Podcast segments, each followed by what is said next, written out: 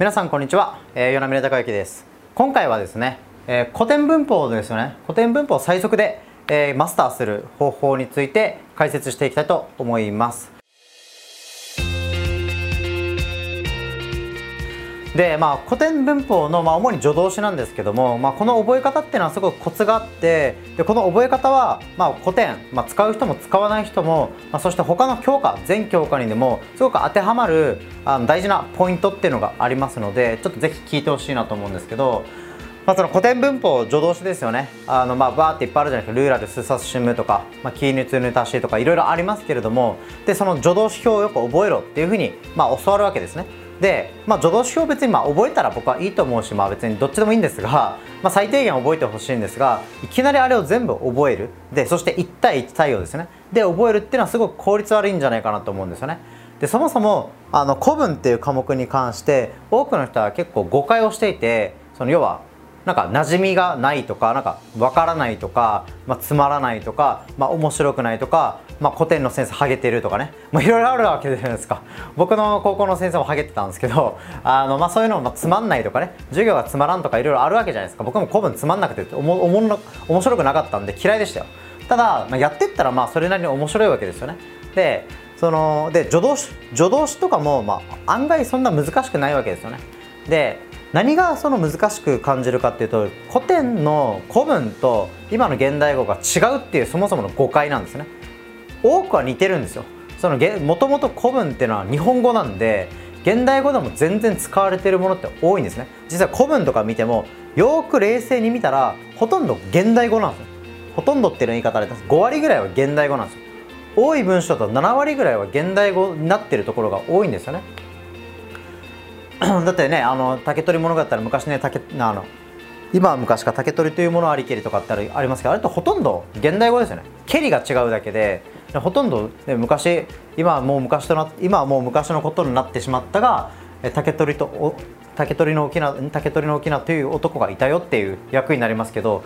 現代語と違うのとほとんどありけりぐらいの部分であって、まあ、そういう部分そういう文章が実は多いんですよね。で助動詞に関しても実は現代語と似てるところ同じっていうのが結構多い。で僕はどうやって覚えてたかっていうとそういうとこはねもう無視してました。無視。暗記しない。いちいち覚えない。まああこれって現代語と同じだなって理解してもう覚えない。無視する。逆にこれは確かに古文でしか使わんなっていう活用とか助動詞っていうのあります、まあ、ケリとかね。そういうのはしっかり覚える。っていうのはやってました。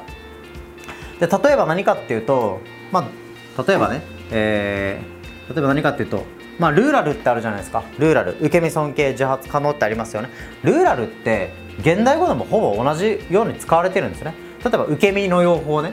受け身の用法何かっていうと例えばやられるとか、うん、打たれるとか。これる受け身じゃないですか。これ現代語と全く同じ用法ですよね。わかります？じゃあ受け身はい覚える必要ない。はいじゃあ可能どうですか？あ受け身尊敬か。尊敬も同じように使われますよね。あ先生来られました。みたいな。先生がおしねなんかなんか、えー、話されました。っていう時のね「れ」っていうのは、まあ、受け尊敬の予報なわけですよね。わかりますかね？これ現代語と全く一緒なわけです。はい覚える必要ない。続き何？可能か。可能。これは、えー、これ可能もななんですか？何があるかな？えー、話せるとかかな？話せるとか、うん、るかなえー、何があるかな？他に。ちょっとパッて浮かばないんですが、まあ、可能っていう用法も、まあ、ルーラルなわけですけれども、まあ、食べれ食べれるとかね食べられるっていうじゃないですか、まあ、今ラ抜き言葉とか言われますけど、まあ、でも食べれるも食べられるも、えー、ラルルーラルにかなり近いですよね。だからもうほとんど現代語と変わんないわけですよ。まあ、唯一違うのはまあ自発っていうわけわからん用法なんで、まあ、自発はなんかその機械的に覚えてしまったりです。なんか心情語とかあったらあのなんか自発ってまあようわからんやつになりますよみたいな、まあ、自発っていうのもほとんど聞かれないんでマイナーな用法なんで受け身尊敬自発受け身尊敬えー、受け身尊敬可能か。っていうのをしっかり覚えてしまえば僕はいいんじゃないかなと思います。これだからルーラルはもうほぼ僕は覚えなかったです、うん、自発だけ自発ってのようわからなみたいな。で受け身尊敬可能でよく考えたら現現代語でも使うじゃん。って理解をしたらまたいちいち覚えない。うん、もう勝手に覚える。それ理解できたらつまり現代語？現代語ですでに僕らが知っている、えー、いわゆる基地の情報ですよね。すでに知っている情報と未知の知識ですよね。っていうのがつながったら暗記っていちいちしなくても進むんですよね。大体覚えられる。大体覚えられるように、えー、なります。これはまあ英単語とかもそうですね。英単語も見ず知らずのうちに普通に日常的に使ってるカタカナ語が実は英単語だったっていうケースって、まあ、結構あるわけですよ。だそういうのを知ったらあこれってあれのことじゃんみたいなね。あこれってあのメーカーのあの名前と一緒じゃんとか、まあ、例えばゲームとか漫画よくやってる人だったらなんかそういう必殺技名がそのまま英語だったりするわけですよね。だからそういうのを知ったらもうほとんど覚える必要ないわけですね。そういうのを、まあ、全ての勉強でぜひやってってほしい。勉強ただの勉強机の上だけの勉強じゃなくて普段普通に僕らが見聞きしているものとか日常ですよね、うん、現実のものとうまくリンクさせてやっていくっていうのが日常とセットで覚えていくっていうのが、まあ、本来のあるべき勉強の姿ではあるしすごく効率的なんじゃないかなと思うわけですね。ルーラルもそうじゃないですか。あとまあマジとかもそうそうじゃないですか。べしとかもそうじゃないですか、ね、今今でもやるべしとかね。明日のジョーっていう漫画だったら打つべし打つべしっていうまあセリフがありますけどまさに現代語でも全く同じような使われ方してるわけですよ。なんとかやるべからずとかね。まあべからずはそんな言わんかもしれないですけどでも一度は聞いたことあるじゃないですか。ね例えば打ち消しの図、まあ、図とかも別に今も使えますよね。うん。やらやらずにいたとかって言っても図って別に打ち消し今もそんな一緒じゃないですか。ちょっと活用がちょっと今とは違うものがあるぐらいでその今と違うところだけを覚えたらいいわけですよね。全部を全部1対1対応でわざわざ覚えるっていうのはまあ覚えたらいいんですけどもを暗記するにもそういうなんかねなんていうかメモリーが必要なんでパソコンでも記憶するためにはメモリー必要じゃないですか。な脳はほぼ無限って言われてますけどでもいちいち覚えなくてもいいものを覚えなくて僕はいいと思ってて覚えるべきものだけ覚える。っていうことを大事にした方が僕はいいと思ってて古典に関しては実はかなり共通項多いわけですね。共通項だから見出してやっていくことが大事で例えば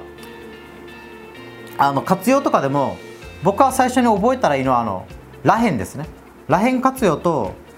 まあ普通に、えー、下二段とかか、まあ、こういうベースの活用あるわけですね。これはしっかり優先的に覚えたらいいと思ってて例えば「らへんラリリルレレ」ですけど「なり活用」と「たり活用」ってあるじゃないですか「ならなりになりなりなれなれ」とか「えー、たりたらたりとたりたりたりたり」とかあるじゃないですか。あれって右側全部らへんなんですね。らへんなんですよ。だし、えー、他にもその実はかなり多くの助動詞があのらへんのあの活用をしていることが多いです。えー、打ち消しの助動詞図もそうですね。ズズ右がズズズルネでねザラザラザラザラって左側になってますけどあれらへんなんですね。らへんにザがついたりしてただけとだけとからへんにながついたらなりになったりとからへんにたがついたらたり活用なんですよね。っていうようにあの実はらへんとかっていうのはかなり共通項が多いかららへんをしっかり覚えてしまえば他のいろんな助動詞の活用っていうのは実は丸暗記しなくてもいい。ちょっと忘れてもししましてしまったらあそういえばこうやってらへんに「た」つければいいなっていうあの覚え方っていうのができます。そういうふうに覚える必要ないことを極力減らす。で例えば下辺とかな辺とかね、えーまあ、その特殊な活用系ですよね。っていうのはしっかりそれはもう覚えたりそれはもう丸暗記でもいいから覚えたらいいです。でもわざわざ丸暗記せずともこれってこれと一緒じゃんってつなげていく。共通項を見出してちゃんと理解して理屈を持って理解していけば暗記の負担ってかなり減っていくんでそういうふうに共通項を見出してから覚えていく。でも最終的なねいちいちこうつなげてあこれだっけなああだっけなって思い出すのは無駄なんで無駄ってかもったいないんで最終的なもう即答できるように。最終的最終的な丸覚えですよ。丸暗記してほしいんですがそれをするのは最後はもう音読して暗唱してねあの言う。例えば未,、えー、未然形接続の助動詞はこれとこれとこれこれこれバーっていってじゃルーラルは活用形これバーこうでで意味はこうこうこうこうで全部最終的な暗唱できるようにね、えー、してほしいんですが、まあ、その前の段階としてそもそも覚えなくてもいいものって結構多いので覚えるべきもの古文で特有なものだけエコひいきして集中してねもう10回20回30回40回50回ってやってったら助動詞とかっていうのは案外早く、えー、覚えることができます僕はこの方法で3日ぐらいで大体8割9割ぐらい覚えました。助動詞に関しては。でその助動詞っていうのは、まあ、あとちなみにねそのセンター試験とかあと英語でも同じなんですけど助動詞とか助詞っていうのは何ていうのか読むためにまず覚えた方がいいですね。読むために覚える。言ってる意味分かりますかね。品種分解して例えば「ケリ」っていう時は「ほにゃららした」っていうふうに訳すために覚えるべきものであって例えばセンターのね、えー、古文の、まあ、問い2問とかでまあ助動詞ありますけどえー、助動詞の問題とか文法の問題って配点低いんですよ。配点低い、うん、配点低いしまずやるべきことは、えー、文法を覚えて読解ができるようにすることなんでいちいちなんか最初から僕は助動詞を最初から最後までもう完璧にパーフェクトに助動詞表も助手の用法も全部完璧に覚える必要は僕はあんまないと思ってて8割9割ぐらいの大雑把で僕はいいと思うんですよ。それよりも早くざって覚えてさっさと読解練習した方がいい。いっぱい古文読んで音読していく練習を積み重ねていった方が絶対早く読めます。ちなみに僕はもうそれやって最初の古文勉強した時1ヶ月で1ヶ月で30本ぐらいの古文をまあ音読していったんですね。でもうゼロからですよゼロから。全く助動詞もようわからんところからとりあえず1日2日3日であの単語バーって詰め込んで、えー、助動詞表ですよね。助動詞表と助詞表ザーって見てあなんとなく覚えたわっていう状態にした後は助動詞表と助詞表をコピーして、まあ、あとはもうこれはそばに置いてカンニングしながら古文をこうやって品詞分解してあの要は自力で訳せるようにするわけですね。英語で言うと SV しこうだなって。まずは答えいきなり現代語訳見ていいからカンニングしていいからとりあえず訳せるようにするっていう練習をする。それをまあ1日1本2本3本ってやって1ヶ月で30本やったわけですね。わかりますかね？でそしてあとはもう音読を10回20回30回って続けていけば、まあ、その時点でかなり実は古文読めるようになってくるんですね。僕はそれで1ヶ月で古文それなりのあの基礎固めしてあとはもう100本200本って古文どんどん読んでって実力をつけていったんですけどもう読むのは多分早かったと思います。大体学校の勉強でやるともうちんたらちんたら助動詞とか助詞とかやってるわけですね。で漢字の読解練習が少ない。古文の教科書とかもねそんないっぱいないじゃないですか。10本もないわけですよね。だから古文読めるようにならないんですよね。ざって大雑把に勉強してあとは大量に読んでった方が絶対いいんですね。これ英文法もそう。いきなり英語も英文法細かい英文法語法とか覚えても読めないんですよね。だから一番大事なのは、えー、例えば SVOC の知識とか語文系の知識とか、ねえー、不定詞の不定詞の用法をちゃんと覚える。動名詞の用法を覚える分詞の用法を覚える関係代名詞を覚えるっていう読解に関する文法知識を正確に覚えることがまず大事じゃないですか。それを覚えたらあとはどんどん長文を音読していったら少しずつ読めるようになっていくんですね。それをまず読めるようにしてからそれとまあ並行でもいいんですけどちょこちょこちょこちょこ文法を覚えていくっていうのがいいわけだって。いきなりフォレストみたいなハーベストみたいなそういうなんかロイヤル英文法みたいな英文法の辞書みたいな分厚い本を一冊丸々覚えてもはっきり言って英語は読めるようにならないんですね。ちゃんと読解に生かしていくことが大事。これは古文でも一緒。古文でもセンターでも2次でもまずは読めるようにするっていうことが大事だし読めるようにしないとまず古文を多分嫌いになります。だから嫌いからは多分脱出できないと思うんで古文アレルギーを脱出できないと思うんで早めに読めるようにした方がいいと思います。その意味でも、まあ、最終的なパーフェクトの覚えたらいいんですけどまずは読解ができる程度まで大雑把でもいいから覚えるっていうことをやってほしいそのためには接続意味活用をざっと覚えて品種分解ざっとできる。識別ができる。ってことですね。2って見たらね、えにこの2が何なのかっていうのを識別するっていうのは最終的にはできるようにしたらいいんですけどもそれはねあの文法の参考書を勉強するだけじゃなくていっぱい古文読んでってその実例をねいっぱい作っていく。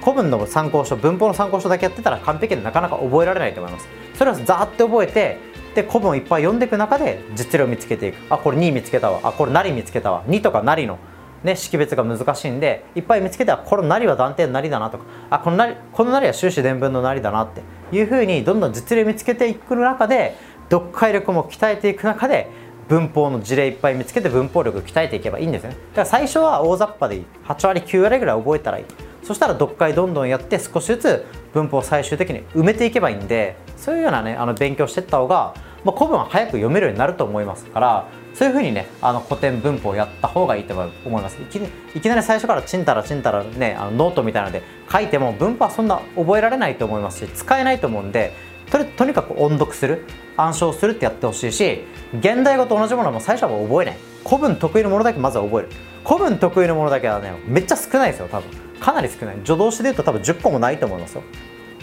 だからもうその古文得意のものだけザーって一気に覚える。ってやったらあとはね、あのルーだったら受け身尊敬、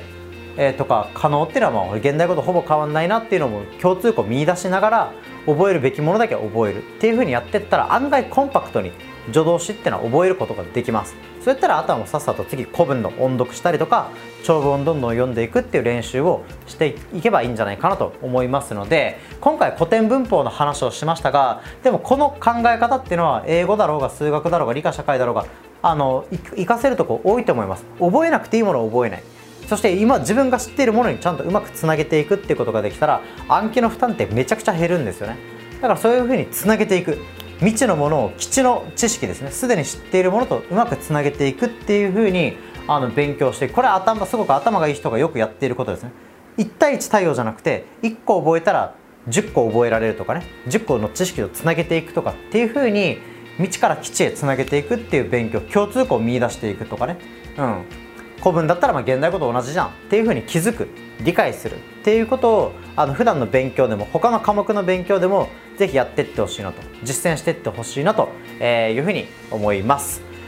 はいということで今回古典文法の話を、えー、させてもらいました。ぜひね参考にして実践していってほしいなと、え、思います。ということで今回の動画は以上です。最後までご覧いただきありがとうございました。